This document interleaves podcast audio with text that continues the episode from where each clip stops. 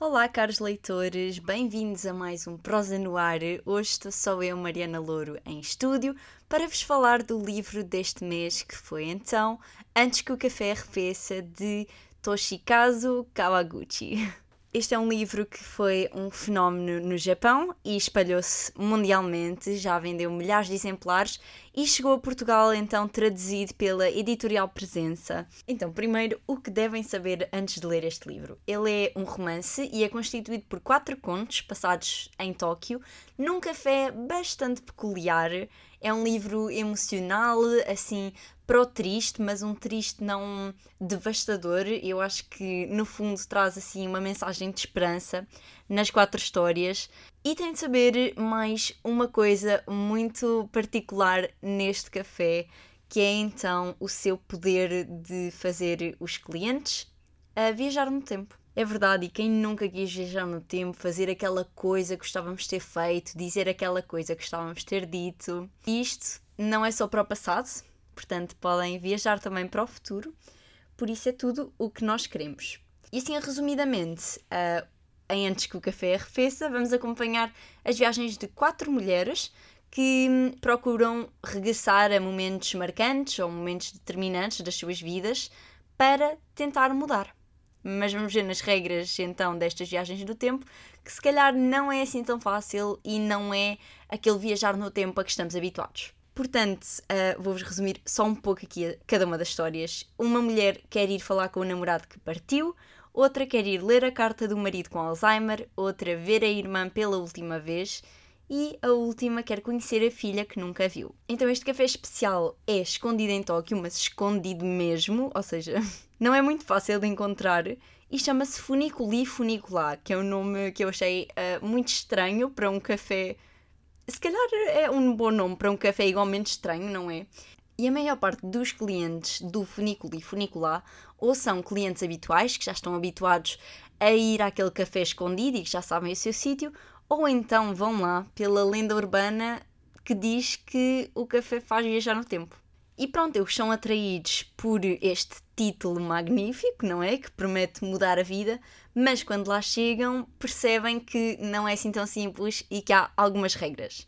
Há meia dúzia de regras, portanto, eu vou-vos dizer o que têm de fazer para viajar no tempo no funículo e funicular. Primeiro, têm de conseguir um lugar específico, que é o único que vos vai permitir a viagem no tempo, e reparem bem que esse lugar é ocupado por uma fantasma este é o elemento assim mais sobrenatural do conto, mas que hum, não sei, eu não sei, não sei bem o que achei deste elemento.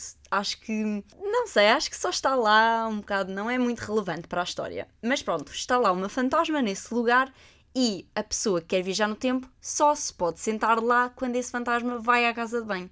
E isto parece muito ridículo, eu sei, mas são as regras do café e também é para fazer a viagem no tempo um pouco mais inacessível, porque senão toda a gente estava a viajar no tempo a torto e direito. Essa fantasma vai então à casa de banho uma vez por dia, então sai do lugar e quem quiser viajar pode ocupar esse mesmo lugar, mas ela não pode uh, recusar nenhum café que lhe deem. Por isso, se uma pessoa quiser mesmo, mesmo muito viajar no tempo, os empregados podem enchê-la de café para ela ir à casa de banho.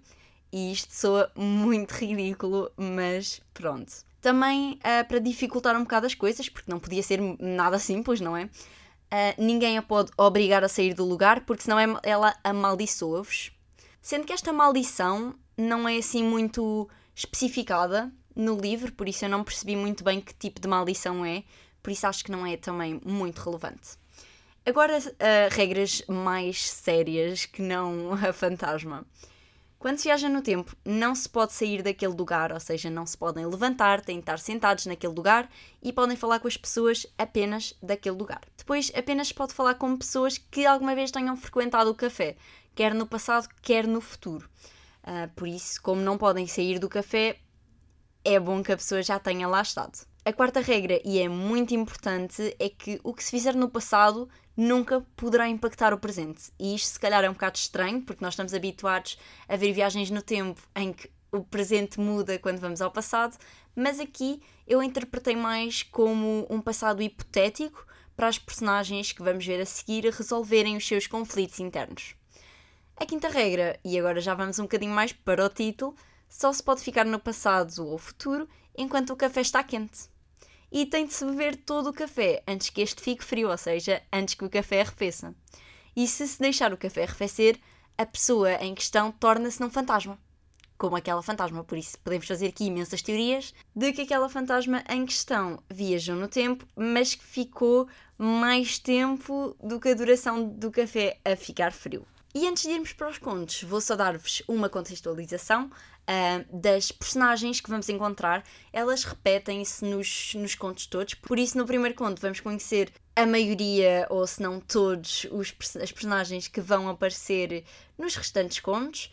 E hum, há três personagens então que eu acho que é melhor mencionar, que são assim os que estão sempre no café, que é a Kuzu que é a empregada e a que serve os cafés aos viajantes no tempo, o Nagare, que é o gerente e o dono do café, e a Kei, que é a esposa do Nagare e é gerente e está grávida. E isto vai ser relevante para um conto, o último. Então, falando mais dos contos, agora eu vou aprofundar assim, conto a conto, dizer-vos o que achei.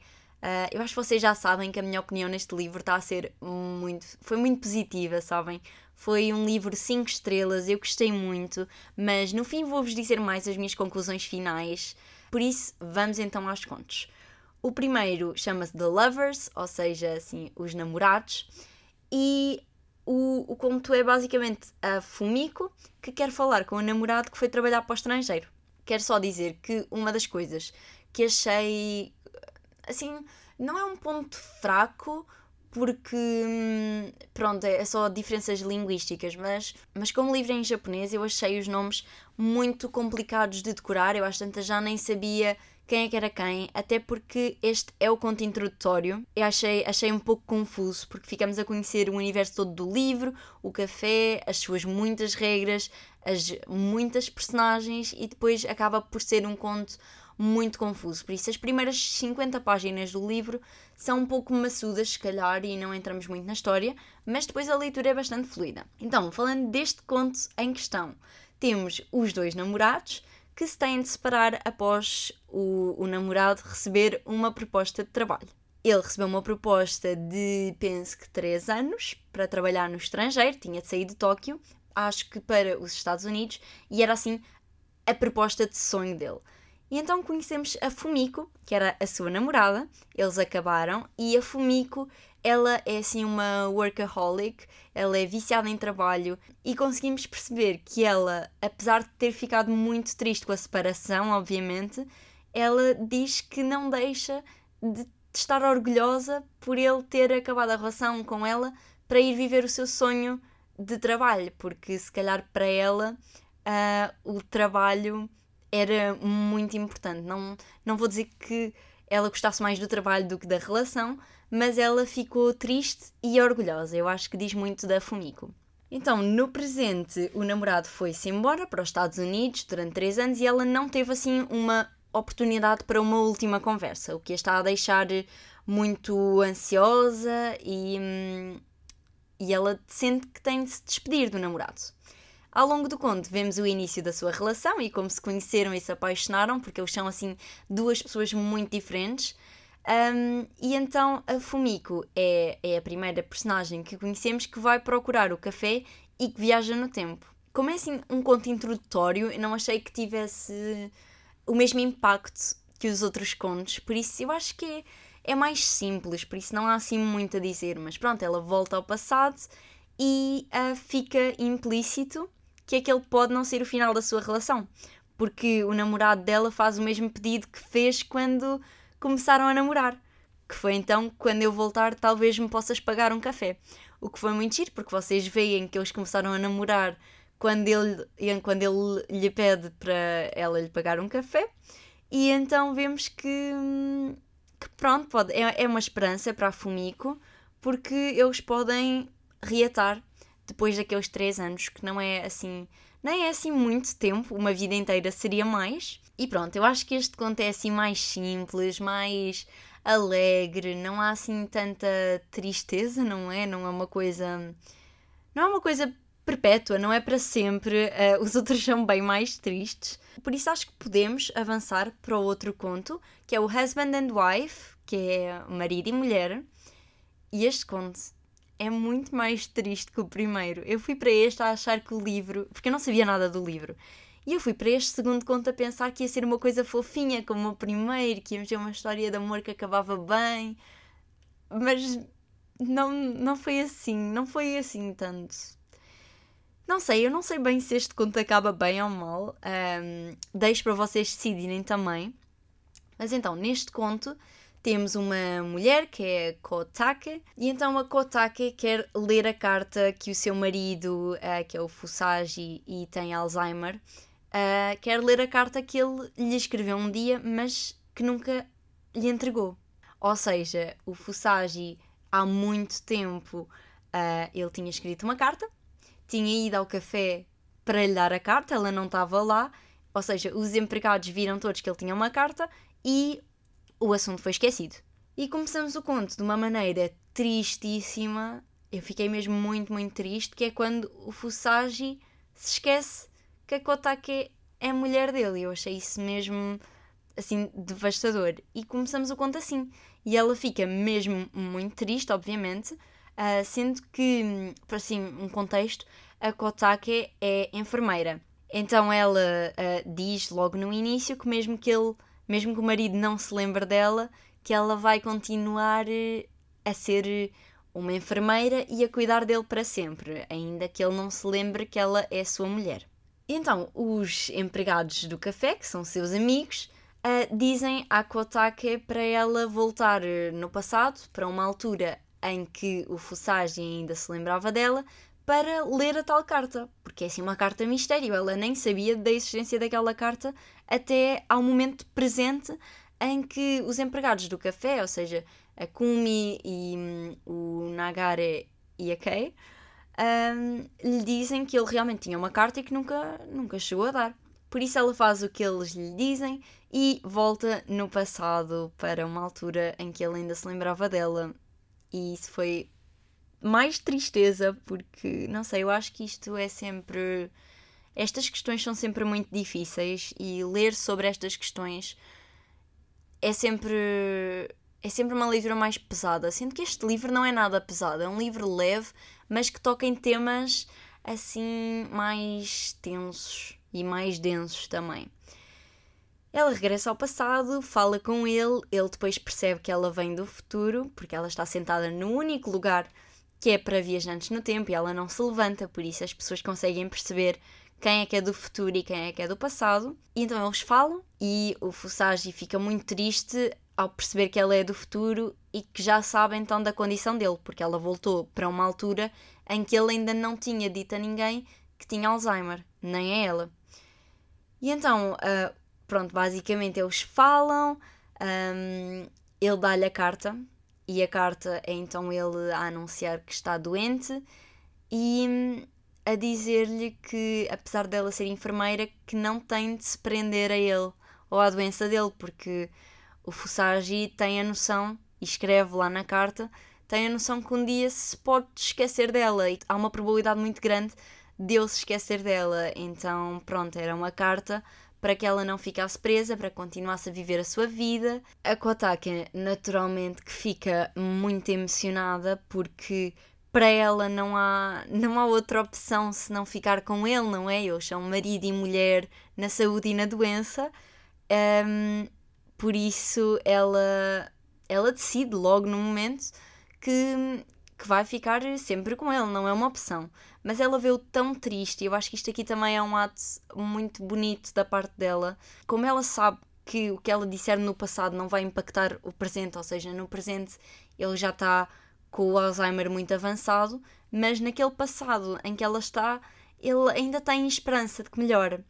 Então ela começa a dizer-lhe que, que tudo vai ficar bem e que ele vai melhorar, que a doença dele não vai ficar, que ele não se vai esquecer dela, que a doença não vai ficar muito, muito grave, o que é, é mentira, não é? O Alzheimer é uma condição, uma doença que infelizmente não tem cura e no presente o Fusagi já está com uma. já está com o Alzheimer bastante avançado, tanto que se esqueceu da mulher, que é uma pessoa recorrente na vida dele.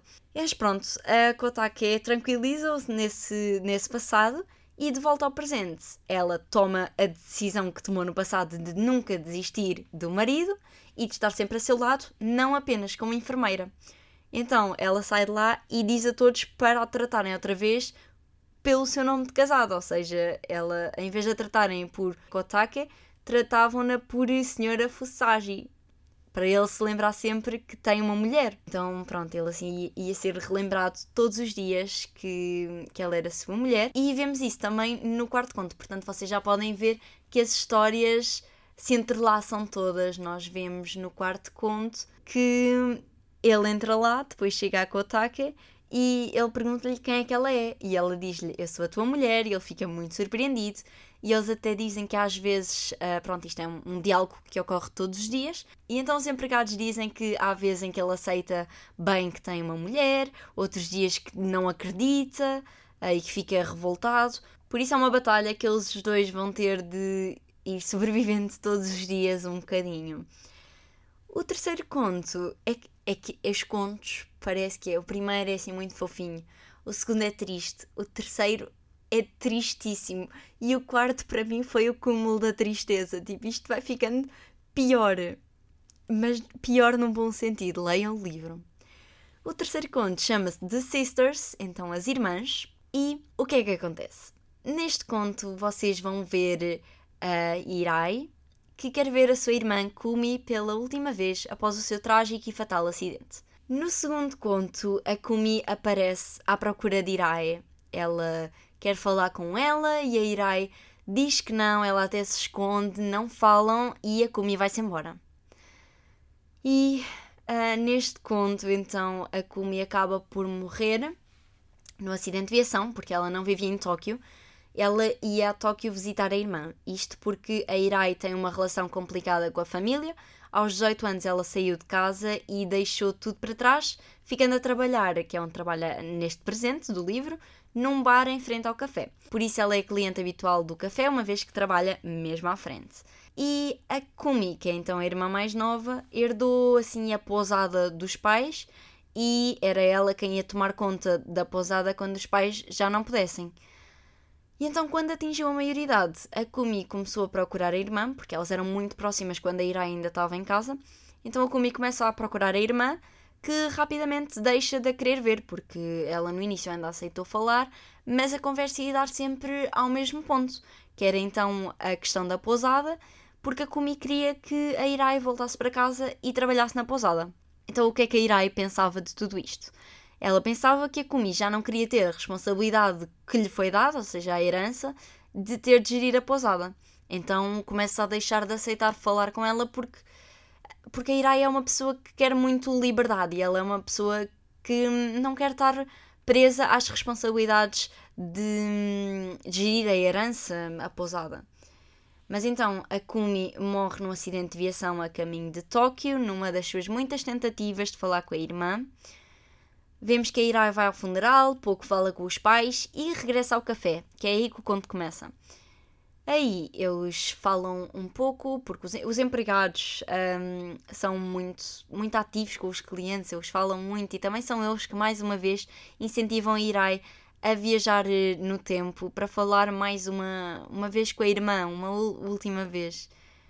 Isto é tão triste. Tipo, este conto é muito triste porque eu acho que é neste conto, não, no outro também, mas neste conto é que caiu a ficha de que a Irai falar com a Kumi não iria. Tipo, a Kumi não vai voltar, a Kumi está morta e nada do que a Irai diga pode trazê-la de volta. Isso é tão triste e faz muita confusão, enfim.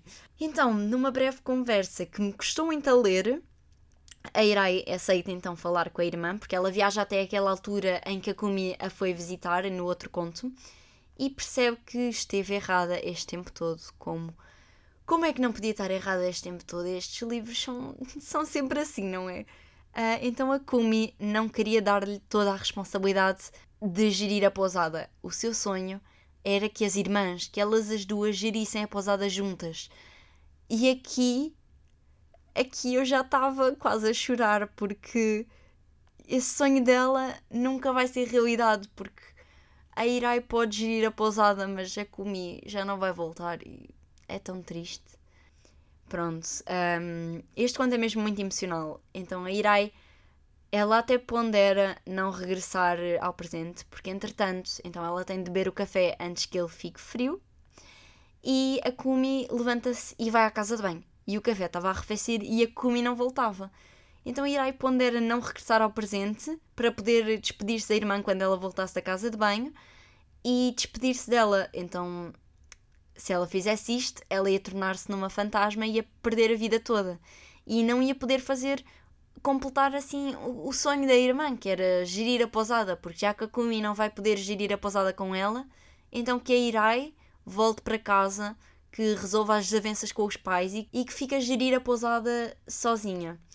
E é isso mesmo que ela faz. Ela promete voltar a casa, tratar das confusões que tem com os pais e fica a gerir a pousada. E vamos para o último conto, que eu achei que foi o cúmulo da tristeza. Foi o mais triste para mim. Toca em pontos sensíveis. Eu acho que estes três últimos tocam em pontos sensíveis. Uh, este chama-se Mother and Child, ou seja, mãe e filho, mãe e criança. E então, falando da Kei e do Nagare. Uh, Lembram-se que eu vos tinha dito então que a Kay estava grávida, então a Kay quer conhecer a filha que nunca viu e que nunca verá a não ser no futuro. Eu acho que vocês já estão a perceber um bocado o que é que aconteceu. Mas então vamos falar um pouco mais da Kay e hum, do que é que acontece para ela ter de ir ao futuro ver a filha. Neste conto vamos ver um pouco mais da história de Kay e do marido, como se conheceram e como chegaram até até onde estão no presente, então estão a gerir aquele café especial. Vemos também um pouco do background da Kay, ou seja, ela sempre foi uma pessoa frágil e a gravidez pô-la também numa posição mais vulnerável. Ela estava sempre a sentir-se muito fraca, um, mas nunca, nunca quis ir para o hospital. Dois dias antes do presente, então, do livro, o Nagare, que é o marido, foi informar-se às escondidas dela com um médico amigo que lhe disse que o coração da Kay poderia não ser forte o suficiente para aguentar dar à luz uma criança. E aí já começamos a perceber o que é que está a acontecer. Quando a Kay ficou grávida, o casal sabia que havia essa possibilidade da Kay não sobreviver. Uh, Foi-lhes logo dito e pronto, eles perceberam logo que havia riscos o Nagare queria interromper a gravidez e ficar com a Kay para sempre, porque, pronto, eu entendo o lado dele, ele queria ficar com a mulher que já conhecia. Não é que ele não quisesse ter filhos, mas ele não conhecia os filhos e conhecia a mulher, por isso eu entendo. Mas a Kay, ela queria muito ser mãe, nem que fosse por um segundo, e queria que o Nagare fosse pai, mesmo que não chegasse a vê-lo nessa função. E o Nagare então um, concordou com os desejos da mulher. Era um último desejo que ele estava disposto a conceder-lhe, não é? Pelo. Pronto, ela, ela queria muito mesmo. E então, voltando ao presente, no dia seguinte a Kay sabe que vai para o hospital, pronto, ela foi admitida no hospital e que o mais provável é que não saia de lá antes do bebê e, consequentemente, é provável que não saia de lá viva. Então ela decide, decidem os três, ou seja, ela, o marido e a Kuzu, decidem ir ao futuro. Quer dizer, ela decide, só vai ela, porque só há um lugar. Então ela decide ir ao futuro ver como está o seu filho. Ou seja, vai vê-lo uma única e uma última vez. O que é horrível. Mas entre ela estar efetivamente no futuro, vemos uh, um pouco do histórico de coração frágil na família da Kay. O pai dela morreu repentinamente também com um problema cardíaco e, e, pronto, aqui o leitor já se está a preparar para o que vai acontecer, porque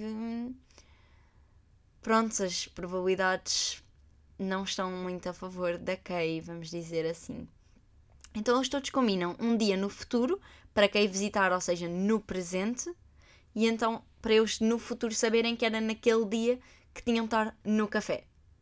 Mas obviamente que tinha de haver um engano e ela vai ela vai viajar uns anos mais à frente.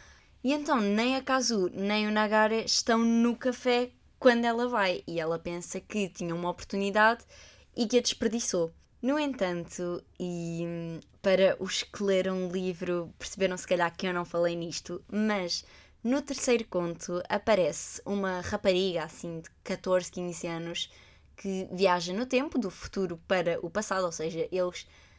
É muito estranho porque depois eles estão no presente, só que estão no passado da rapariga. E ela volta para pedir uma fotografia com a Kay. E ela acha muito estranho. Uh, e porquê é que eu estou a falar disto agora? Porque ela era nada mais, nada menos que a filha da Kay. Ou seja, ela está então agora neste futuro, sem ninguém lá, e aparece uma rapariga de 15 anos a mesma rapariga que lhe pediu a fotografia. E ela, na altura, não percebe, percebe que as coisas devem estar conectadas, mas depois o Nagara liga-lhe, uh, porque pronto, eles depois percebem que houve um engano. Quando ela volta ao presente, eles percebem que houve um engano. E o Nagara liga-lhe e diz-lhe que essa menina é a sua filha Miki. E nisto estão mãe e filha super desorientadas, porque elas não se conhecem, perderam uma vida inteira juntas e não sabem o que dizer.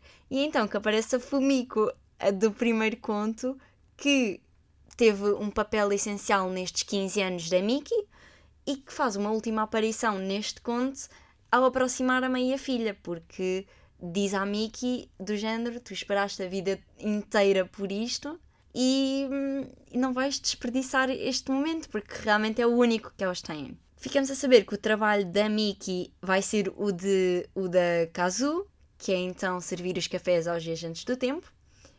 A Miki não sabe muito bem o que dizer à mãe naquele dia que tanto esperou, mas agradece-lhe a vida que ela lhe deu e a Kay, por sua vez, agradece-lhe por, por a Miki lhe ter dado a honra de a ter tido. E na manhã seguinte, a Kay foi para o hospital e, na primavera, deu à luz uma linda menina e morreu. Eu acho que este conto aqui foi foi o que me custou. Não sei, não sei qual é que me custou mais ler. Eu acho que estes três últimos custaram todos numa medida diferente. Porque um é uma doença bastante grave, irreversível e triste. Outro é então uma jovem que, cuja vida lhe foi tirada demasiado cedo. E o último é então uma mãe que nunca conhecerá a sua filha, que é também tão triste. Mas pronto, conclusões finais. Este é um livro, como eu já disse, muito emocional, é bastante triste, mas de uma boa maneira. Uh, realmente fez-me valorizar a vida. Eu não sei quanto a vocês, mas para mim fez-me valorizar também as últimas oportunidades. Porque, como vimos no primeiro conto, se calhar há situações em que essas últimas oportunidades não tenham de ser realmente as últimas e que haja esperança. E nos outros contos foram realmente últimas oportunidades mas não de uma maneira triste como se fosse o fim, mas mais como se fosse o início de algo, porque quer no segundo conto, que é o início de uma nova era em que a Kotake não vai fingir mais que não é mulher do marido, quer no terceiro conto, quando a Irai vai resolver as coisas com os pais e vai para a pousada, quer no último, que pronto, o último já de maneira diferente, mas a Kay consegue resolver esse dilema que tinha, que era não conhecer a filha. E eu acho que foram todos muito bonitos. Agora vamos fazer um. Vou fazer só um mini resumo do que é que eu achei de cada conto. O primeiro conto foi aquele de que eu menos gostei, foi confuso e não achei a história assim muito impactante. Não é triste, mas é esperançoso e hum, acho que é um bom conto introdutório. O segundo conto é muito triste porque sabemos que a doença do senhor é irreversível, mas gostei de saber que a Kotake vai estar sempre ao seu lado e que não vai deixar ser esquecida por esta doença tão má. O terceiro conto é tristíssimo porque a Kumi morreu e morreu tão cedo. Nós conhecemos-la no segundo conto e saber que morre sem falar uma última vez com a irmã é horrível, porque no seu presente ela não fala mais com a irmã mas ao menos a sua morte ajudou a reunir uma família que estava aos pedaços, e esse era um dos seus desejos. O outro nunca poderá ser realizado, mas a Irai vai continuar a herança da família. O último conto é o cúmulo da tristeza, como eu já referi, que é uma mãe que morre a dar à luz o seu filho, e isso é sempre muito, muito triste. Ainda mais a Kay, que queria tanto ter a benção que é ser mãe, e para ela era mesmo uma benção, era uma coisa que ela queria imenso. E apesar de ser curta e assim algo desconfortável, eu emocionei-me com esta conversa entre mãe e filha. Acho que é impossível não destocar de alguma forma. Também emocionei-me mesmo no final, quando é dito que a Kate dá à luz a sua filha, porque, pronto, isso quer dizer que ela morreu. E pronto, assim acabamos o Prosa do Ar deste mês com o livro Antes que o Café Arrefeça. Um, eu gostei muito deste livro, foi um 5 estrelas para mim. Espero também tenham gostado e vemo-nos mais uma vez em junho com mais um Prosa no Ar.